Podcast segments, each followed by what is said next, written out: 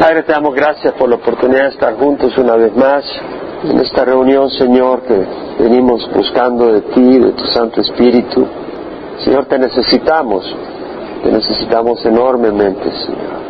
Necesitamos que refresque nuestro corazón, que sane nuestras heridas, que fortalezca nuestro caminar, Señor.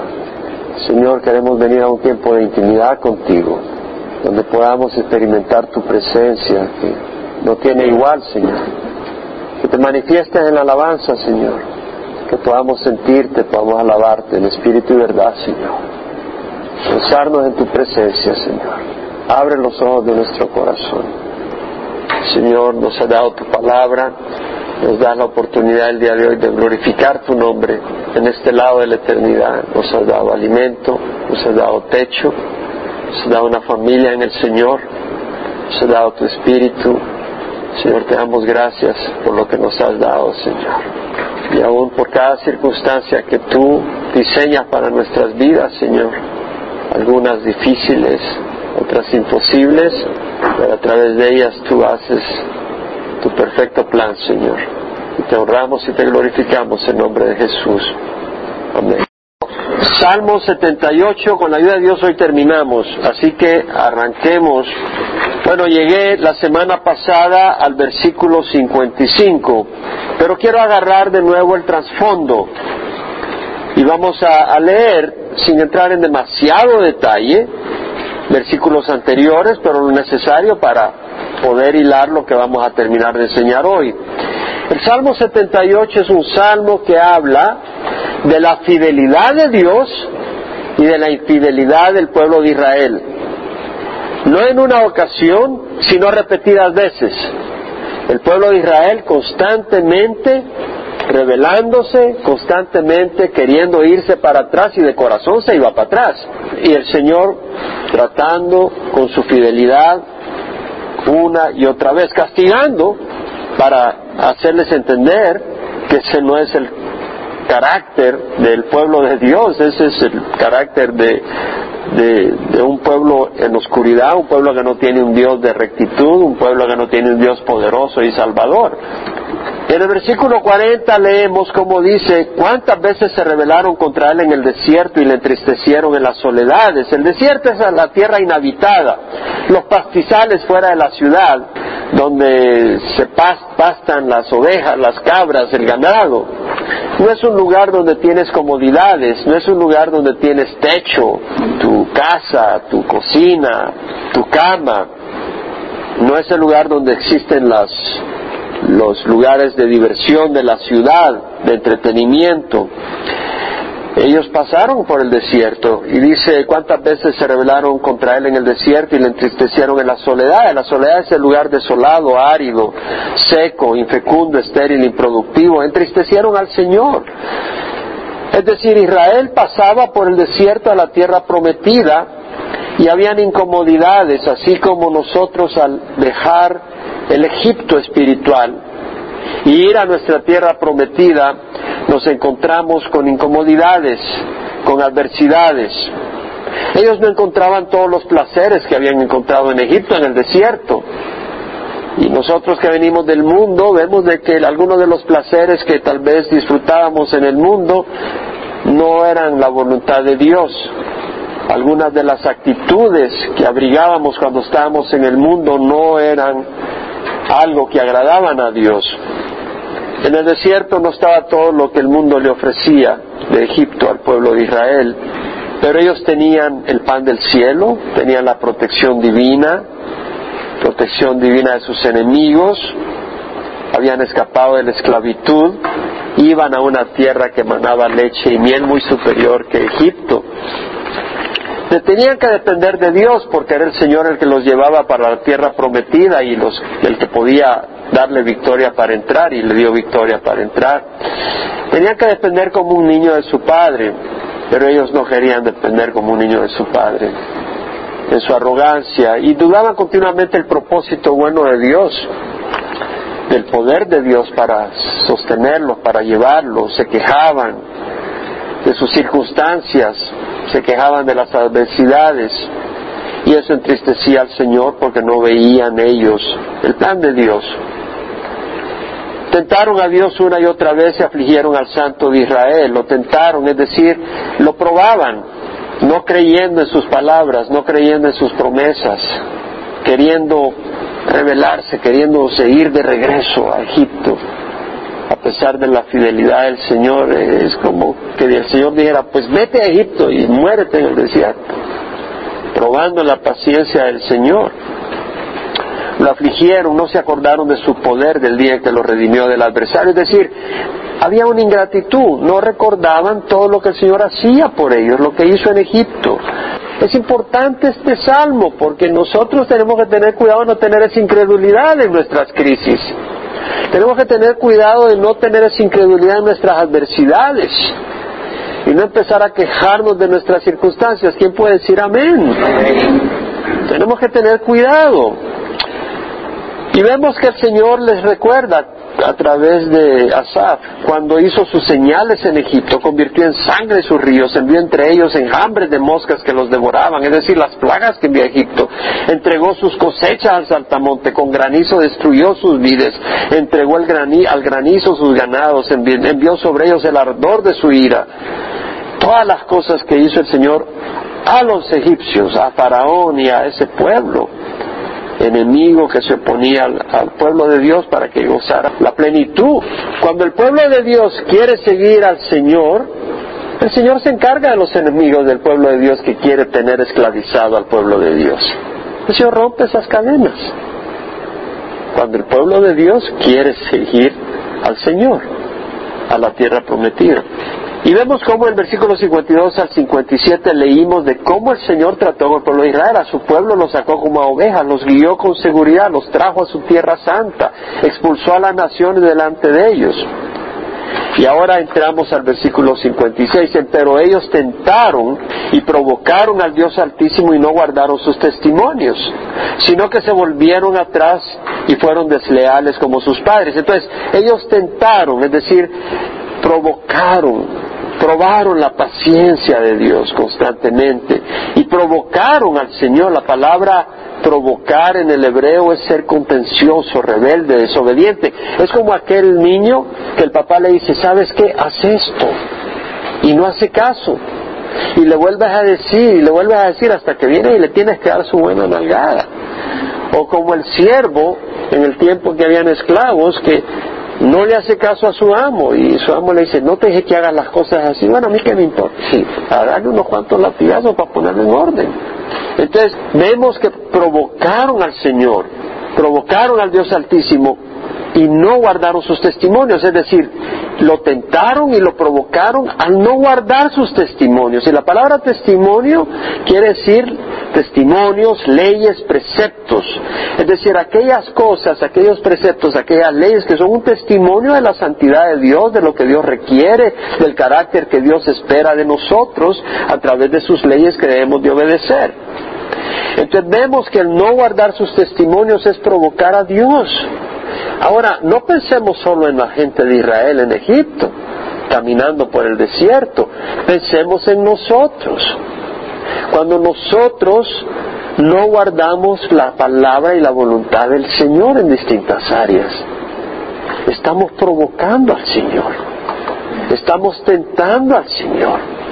Tal vez me voy a echar una canita por acá, y empiezo a tomarme ciertas libertades que sé que no le corresponden a un cristiano, a una cristiana.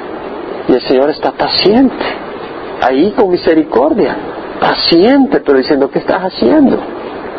Y seguimos probando, y seguimos probando hasta que hay un momento donde el Señor tiene que actuar seriamente. Dice, se volvieron atrás y fueron desleales. El volverse atrás provoca la ira de Dios. El volverse atrás es como cuando una mujer infiel se vuelve atrás después de caminar con su esposo y se vuelve a, a los novios de la antigüedad. Se casa y, luego dice, no, todavía recuerdo mi primer novio que tuve en el high school. Y le da la espalda y dice, bye bye. Pues se enoja, no va a estar sonriente. El hombre no va a estar sonriente se desviaron como arco engañoso. El desviarse es darse vuelta, cambiar. Como arco engañoso, me llama la atención esta frase, como un arco engañoso. Un arco engañoso es un arco que tú vienes y apuntas y disparas, pero la, flecha sale mirada fuera del lugar. Y dice, este, es como cuando uno jugaba billar. ¿Te acuerdas cuando uno jugaba billar algunos de ustedes? Y este palo es medio torcido. Tú pegas la pelota y sale para allá. No, con, esta, con este palo no juego billar, hombre. Eh, o con este arco tú disparas para allá y sale para allá. No, no es confiable. Entonces vemos de que ellos de la misma manera aparentaban que van a seguir al Señor, pero a la hora de caminar caminaban por otro camino. Eran como arco engañoso. Y tenemos que tener cuidado nosotros de no ser como arco engañoso, que decimos, sí Señor, amén, y empezamos a caminar en otra dirección. Es un arco engañoso. En Éxodo 19, 4 al 8 vemos la promesa del pueblo cuando estaban en el monte Sinaí. El Señor les dice a Moisés, vosotros habéis visto lo que he hecho a los egipcios y cómo os he tomado sobre alas de águila y os he traído a mí. Ahora pues si en verdad escucháis mi voz y guardáis mi pacto, seréis mi especial tesoro entre los pueblos porque mía es toda la tierra y vosotros seréis para mí un reino de sacerdotes y una nación santa. Estas son las palabras que dirás a los hijos de Israel versículo 8, y todo el pueblo respondió a una y dijeron, haremos todo lo que Jehová ha dicho. Y llevó Moisés a Jehová las palabras del pueblo. Haremos todo lo que el Señor ha dicho. Vamos a ser obedientes. No lo fueron. Dijeron que lo iban a hacer, pero no lo fueron. El mismo Salmo 78, versículo 34 al 37, cuando los hería de muerte, entonces le buscaban y se volvían y buscaban con diligencia a Dios. Se acordaban de que Dios era su roca y el Dios altísimo su redentor, mas con su boca le engañaban y con su lengua le mentían, pues su corazón no era leal para él ni eran fieles a su pacto. En otras palabras, cuando venía la crisis eran leales, cuando se acababa la crisis eran desleales. Entonces no tenían un corazón recto. Yo quiero enfatizar esto para nosotros, aplicarlo a nuestras vidas. Tenemos una naturaleza pecadora que tiende al pecado. Entonces necesitamos constantemente alimentar nuestro espíritu. Necesitamos negar la carne y necesitamos tener cuidado porque nuestra naturaleza quiere volver atrás, la naturaleza de pecado. Entonces necesitamos continuamente exhortarnos, escuchar advertencia y animarnos y entender hacia dónde vamos, entender las promesas, entender la fidelidad del Señor, hacernos reflexionar en las bondades del Señor, para que no seamos ingratos, olvidadizos y leemos la espalda al Señor como el pueblo de Israel. Entonces tenemos que entender eso porque cualquiera de nosotros seguiría el ejemplo del pueblo de Israel. En 1 Corintios 10, 12 dice el Señor, el que crea que está firme, tenga cuidado, no sea que caiga. O sea que le está diciendo eso a todo el mundo. El que crea que está firme, tenga cuidado, no sea que caiga. ¿Creen ustedes que Angélica está excluida de eso? ¿O que yo estoy excluido de eso? No. Cualquiera de nosotros puede caer. Y dice, el que crea que está firme, tenga cuidado, no sea que caiga. En Gálatas dice el Señor, andad por el Espíritu y no cumpliréis el deseo de la carne, porque el deseo de la carne es contra el Espíritu, y el del Espíritu contra la carne, y se ponen el uno al otro para que no hagáis lo que debéis. Entonces vemos que hay una naturaleza que se opone a las cosas de Dios.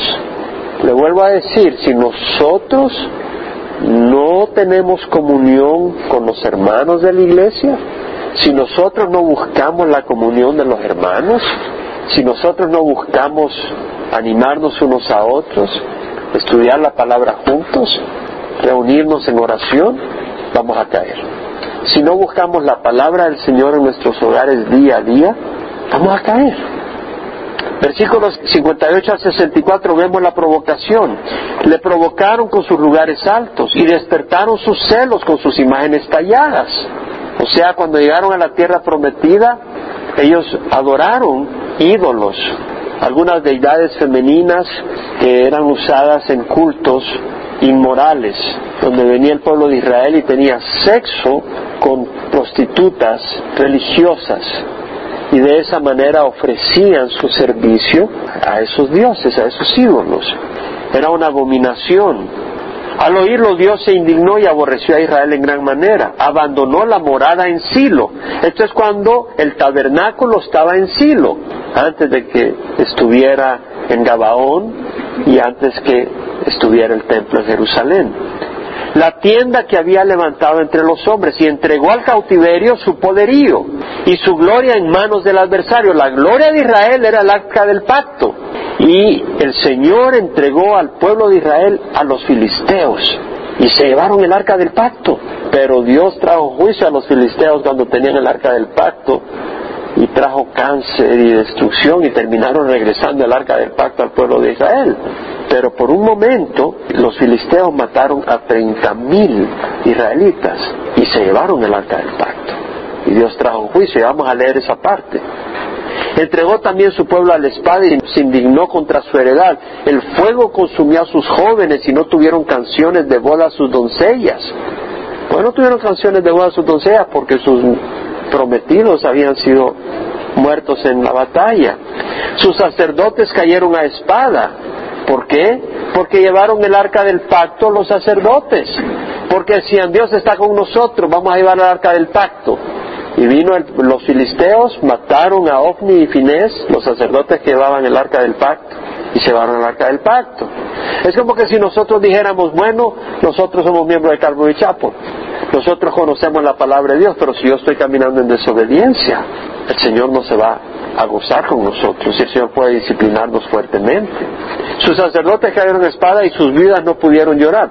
La historia la vamos a leer rápidamente, primero Samuel, capítulo 2, porque hay varias lecciones acá para nosotros. Versículo 12 al 17. Era el tiempo de Samuel.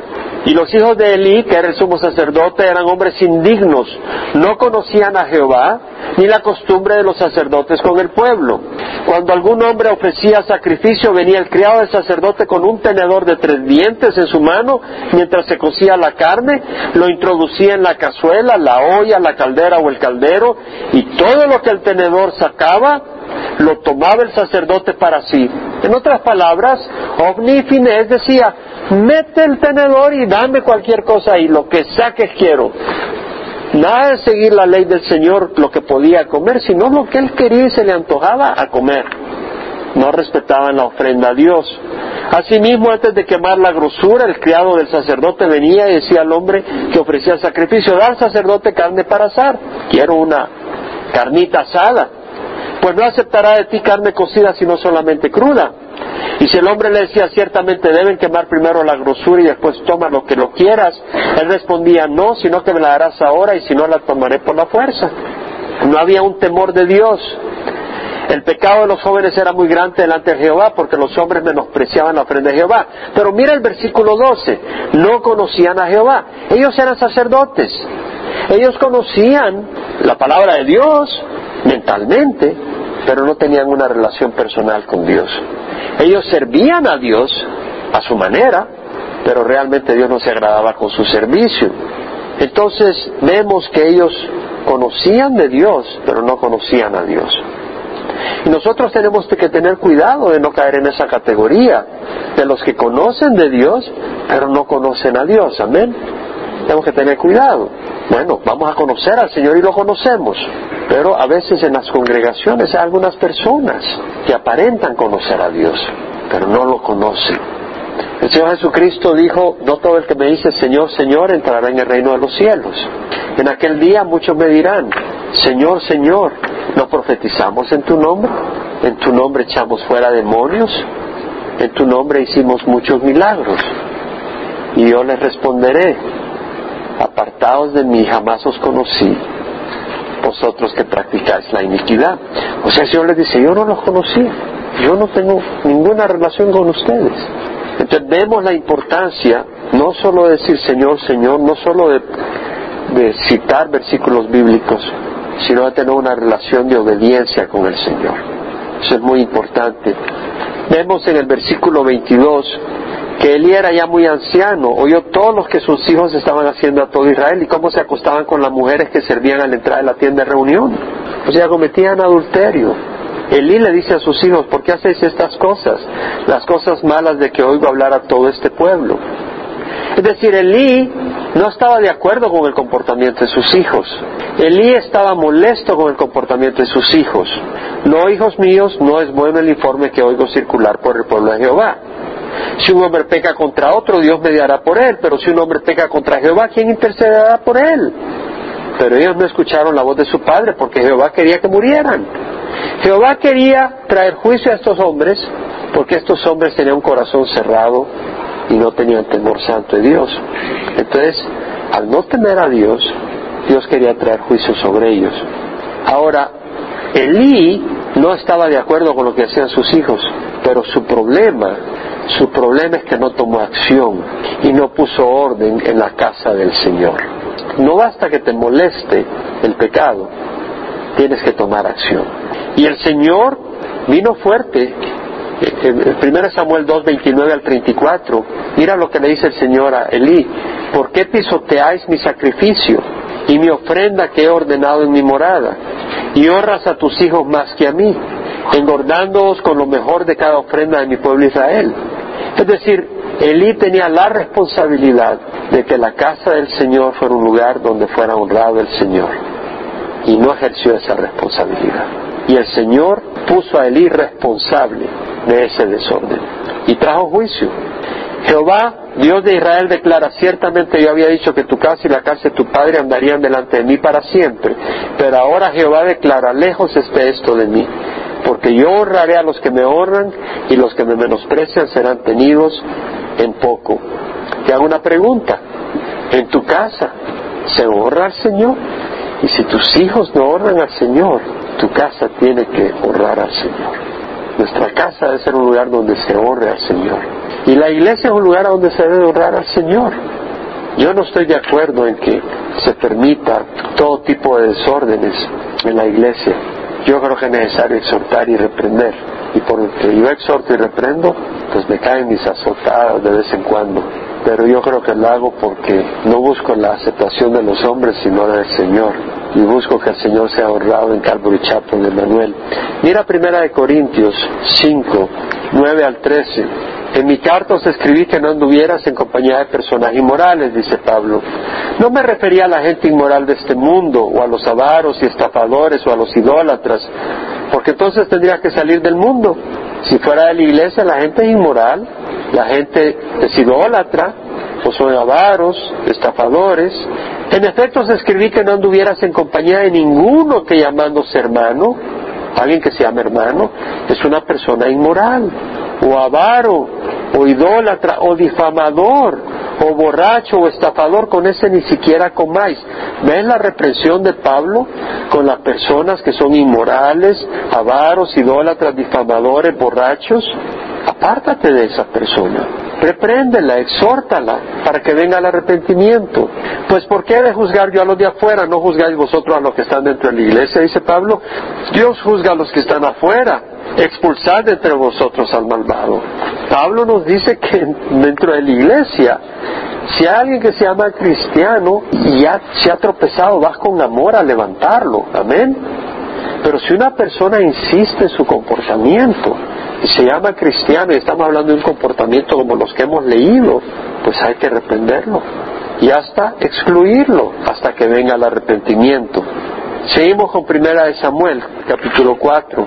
Bueno, el Señor mandó a los filisteos y vencieron a Israel y los pelearon los filisteos. Versículo 10, Israel fue derrotado y cada cual huyó a su tienda. La mortandad fue muy grande, pues de Israel cayeron treinta mil soldados de a pie. El arca de Dios fue capturada y murieron los dos hijos de Elí, Ovni y Finés. Vemos el juicio del Señor. Le avisaron a Elí, versículo 16, y el hombre dijo a Elí, yo soy el que vine del campo de batalla. Hoy escapé del campo de batalla. Y Elí preguntó, ¿cómo fueron las cosas, hijo mío? Respondió el que trajo la noticia y dijo, Israel ha huido delante de los filisteos. Además ha habido gran matanza entre el pueblo, también han muerto tus dos hijos, Ovni y Finés y el arca de Dios ha sido tomada. Sucedió que cuando mencionó el arca de Dios, Elí cayó de su asiento hacia atrás. Junto a la puerta se rompió la nuca y murió, pues era entrado en años, tenía 98 años y pesaba mucho. había juzgado a Israel cuarenta años. Y su nuera, la mujer de Finés, estaba encinta y a punto de dar a luz, y al oír la noticia que el arca de Dios había sido tomada y que su suegro y su marido habían muerto, se arrodilló y dio a luz, porque le sobrevinieron los dolores del trauma. Al tiempo que moría la nuera de Eli, la esposa de Finés, pobrecita esta mujer, era la esposa de un hombre adúltero, se acostaba con las mujeres en el templo, en el tabernáculo, y estaba embarazada, y encima muere Finés, y cuando le avisan, lo que le impresionó más es que habían tomado el arca del pacto. Y entonces ella da a luz, pero está muriendo. Y las mujeres que están junto a ella le dijeron, no temas porque dado a luz un hijo. Pero ella no respondió ni prestó atención, ni siquiera pudo llorar, que es lo que menciona el Salmo. Y llamó al niño Icabod, que quiere decir se ha ido la gloria de Israel, porque había sido tomada el arca. Seguimos con el Salmo. Ese es el trasfondo, apropiado al Salmo 78 en esta sección. Cuando leemos la historia de Elí, fue un hombre que permitió el desorden en la casa de Dios y en su casa. Cuando leemos la historia de Israel, vemos que era un pueblo que no solo tropezó, sino que insistía en andar en rebeldía. Hay una diferencia entre tropezar y querer andar en rebeldía el resto del tiempo. Pero aún así, recordemos de que el Señor juzga, juzgó a David cuando falló.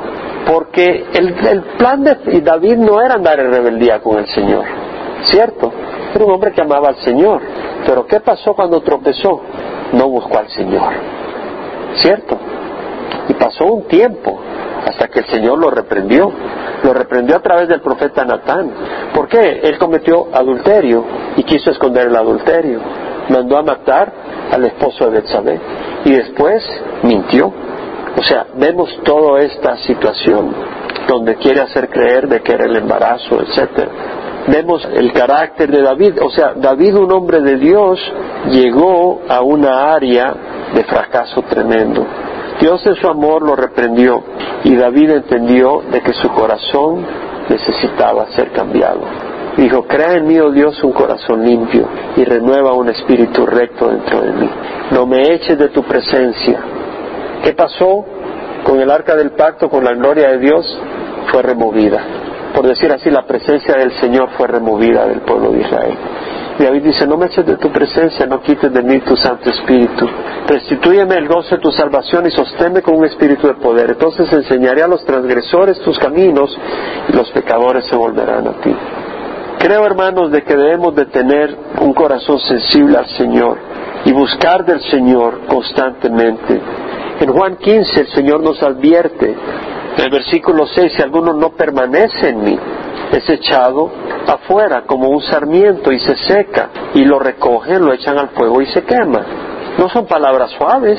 Está hablando de que si tú no permaneces en el Señor, te van a arrancar, te van a echar afuera, te vas a secar, te van a quemar. No son palabras suaves las que el Señor dice. Entonces yo creo, hermanos, que esta es una advertencia para nosotros. Yo creo que esta es una advertencia del Señor para nosotros y esa advertencia es cuidemos nuestro corazón, cuidemos nuestro corazón y afirmemos nuestro corazón. ¿Entendemos de corazón lo que estoy diciendo? Tenemos que cuidar nuestro corazón. Y si estamos jugando con pecado, ten cuidado si estás jugando con pecado y no te has arrepentido, porque dice la palabra del Señor que el justo cae una vez, cae siete veces y el Señor lo levanta, pero no se queda en el lodo. Si tú has caído en alguna área, si tú has caído en alguna cosa que no le agrada al Señor, tienes que levantarte y clamar al Señor. No juegues con el fuego. En Filipenses 2.12 dice el Señor, ocupaos en vuestra salvación con temor y temblor en Proverbios 6, 27, 28 dice, ¿puede un hombre poner fuego en su seno sin que arda su ropa? Es decir, ¿podemos permitir que la chispa de la amargura caiga sobre nuestro cuerpo sin encender nuestra ropa? ¿Podemos permitir que la chispa del odio toque nuestra ropa sin encenderla? ¿Podemos permitir que la chispa de la envidia, de la inmoralidad o de la lujuria toque y se apague? No, va a prender fuego. Entonces, ¿puede caminar un hombre sobre carbones encendidos y que se quemen sus pies? En 2 Timoteo 2.22 Pablo dice, huye de las pasiones juveniles y sigue la justicia, la fe, el amor, la paz con los que invocan al Señor con un corazón puro. Huye. Tenemos que huir del pecado. En Hebreos 10 el Señor nos advierte. Versículo 26, si continuamos pecando, ¿por qué tenemos que huir? Porque la carne quiere residir ahí. La carne quiere residir en las áreas en que nos movíamos antes de venir al Señor. Ahí quiere vivir la carne, en ese tipo de comportamiento, en ese tipo de actitud. Esa es nuestra carne. Entonces, ¿qué tenemos que hacer? Clamar al Señor. El Señor dice, si continuamos pecando deliberadamente, Hebreos 10:26, después de haber recibido el conocimiento de la verdad, ya no queda sacrificio alguno por los pecados, sino una horrenda expectación de juicio y la furia de un fuego que ha consumido a los adversarios. Versículo 31, horrenda cosa es caer en las manos del Dios vivo. Son palabras fuertes. Me preocupan las iglesias donde se enseña cosas que te agradan, cómo salir adelante en el trabajo, pero no se hablan estas cosas, porque necesitamos estas advertencias con frecuencia, necesitamos estas palabras de amonestación con frecuencia. Salmo 78, 65 al 66. Entonces despertó el Señor, como de un sueño, como guerrero vencido por el vino, e hizo retroceder a sus adversarios, poniendo sobre ellos una afrenta perpetua. No es que el Señor se emborrache, sino que está diciendo, después de mandar juicio a través de los filisteos, que mataran a muchos israelitas y se llevaran el arca, el arca por un tiempo, entonces el Señor como que se había estado, como alguien que se echó unos vinos y está, quedó dormido, como que de repente despierta y dice, ¿qué estoy haciendo permitiendo que estos enemigos de mi pueblo destruyan a mi pueblo? Y viene y sale a defender a su pueblo y a destruir a los enemigos de Israel. Ese es el simbolismo. Entonces dice, hizo retroceder a sus adversarios, a los adversarios de Israel, poniendo sobre ellos una afrenta perpetua. Desechó también la tienda de José y no escogió a la tribu de Efraín, es decir, acuérdense que José eh, tuvo dos hijos, Efraín y Manasés, que fueron los que heredaron dos tribus, en vez de darle una sola a José. Tuvo esa prominencia, pero el Señor escogió a Judá como la tribu principal. Dice, escogió a la tribu de Judá, el monte Sión que él amaba, y edificó su santuario, es decir, el monte Sión es Jerusalén, y edificó su santuario como las alturas, como la tierra que ha fundado para siempre. Escogió también a David su siervo, lo tomó de entre los apriscos de las ovejas, lo trajo de cuidar las ovejas con sus corderitos para pastorear a Jacob su pueblo y a Israel su heredad y él lo pastoreó según la integridad de su corazón y los guió con la destreza de sus manos. Vemos que después de castigar a Israel, el Señor trae bendición, les trae a un gran hombre, a un hombre de acuerdo a su corazón, a David, que los dirija, que los pastorea con integridad, que los guía con habilidad. Entonces vemos que el plan de Dios no es destruir permanentemente a Israel, sino cortar el cáncer, traer sanidad. Y en la iglesia el Señor puede hacer lo mismo, ¿cierto o no? El Señor puede quitar el cáncer. Y no está hablando del cáncer físico. Puede destruir para traer sanidad a su iglesia. Bueno, les proveyó un buen pastor, David, y a nosotros nos proveyó a un mejor pastor, Jesucristo. El ladrón viene para robar, matar y destruir, pero yo he venido para que tengan vida y la tengan en abundancia, dijo el Señor. Yo soy el buen pastor, dijo el buen pastor da la vida por sus ovejas. Es tiempo de reflexión. Yo sé que todos ustedes son santitos. Yo los veo y no veo pero ni una mancha en ninguno de ustedes. En serio, en serio. Yo ni sé por qué estoy predicando esto, pero lo hago por fe. Porque sé que aquí habrá alguno que de vez en cuando estornuda. Pero primera de Juan 1, 9, 10 dice, si confesamos nuestros pecados, Él es fiel y justo para perdonar los pecados y para limpiarnos de toda maldad. Si decimos que no hemos pecado, lo hacemos a Él mentiroso y su palabra no está en nosotros. Así que quiere decir que todos nosotros hemos pecado de una u otra manera. Y si no, usted es un mentiroso. Entonces dice, si confesamos nuestros pecados, Él es fiel y justo para perdonar nuestros pecados y limpiarnos de toda injusticia. Ahora miren el capítulo 2, dice, hijitos míos, os escribo estas cosas para que no pequéis. Pero si alguno peca, abogado tenemos para con el Padre, a Jesucristo el justo.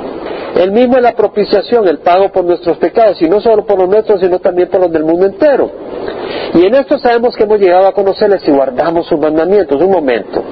Me dice que en esto conocemos, que le conocemos y guardamos sus mandamientos, y luego dice, pero que si pecamos, es que una cosa es guardar sus mandamientos continuamente, otra cosa es tropezar. Amén. tropezamos. ¿Quién no tropezó para nada el día de hoy? Ya tropezaste por mentir. Ya, todos hemos tropezado de una u otra manera. Eso no justifica. Lamentablemente eso somos. Pero el Señor nos ama. A veces alguien viene a la iglesia y dice, es que son una pila de esto y del otro. Pues únete, porque tú no eres distinto. Venimos para que el Señor nos sane y nos lave. Entonces, dice Santiago 4.7, someteos a Dios, resistid al diablo y huirá de vosotros. Hermanos, yo te invito a la reflexión. No termines esta noche simplemente diciendo, mira lo que fue el pueblo de Israel. Yo te invito a la reflexión y examina tu corazón. Examina alguna área donde tú sabes que eres débil. Bueno, algunas de las áreas, de muchas en las que sabes que eres débil. Cierra tus ojos. Considera algunas áreas donde te has estado tomando algunas libertades. Considéralo. Confiésasela al Señor. Dile, Señor, perdóname. ¿Qué tal si, tal vez cuando dice Santiago, resistir al diablo y huirá de ti, tú dices, el enemigo está detrás. Yo necesito tu ayuda, Señor, para resistir. Él va a huir yo necesito resistir, pero no puedo resistir sin tu fuerza. ¿Qué tal si le clamas al Señor? Todo el que clama el nombre del Señor será salvo, y todo el que cree en Él jamás será avergonzado. Si confesamos nuestros pecados, Él es fiel y justo para perdonar nuestros pecados y limpiarnos de toda iniquidad. Ahí donde estás, confiésale al Señor, invocando al Espíritu que nos dé el poder para consolarnos, porque a veces por la desesperación nos metemos en problemas. Para liberarnos, tal vez alguna área donde hayas mucha lucha, para guiarnos. Te rogamos, Espíritu Santo, que muevas en nuestro corazón, que nos consueles, que nos liberes, que nos guíes, que te muevas, que toques nuestra mente y nuestro corazón y llenes nuestra vida de tu amor. Ser glorificado tu nombre. Guárdanos, Señor. Te damos gracias por estar en medio de nosotros. Padre, sé glorificado en el nombre de Jesús. Amén y amén.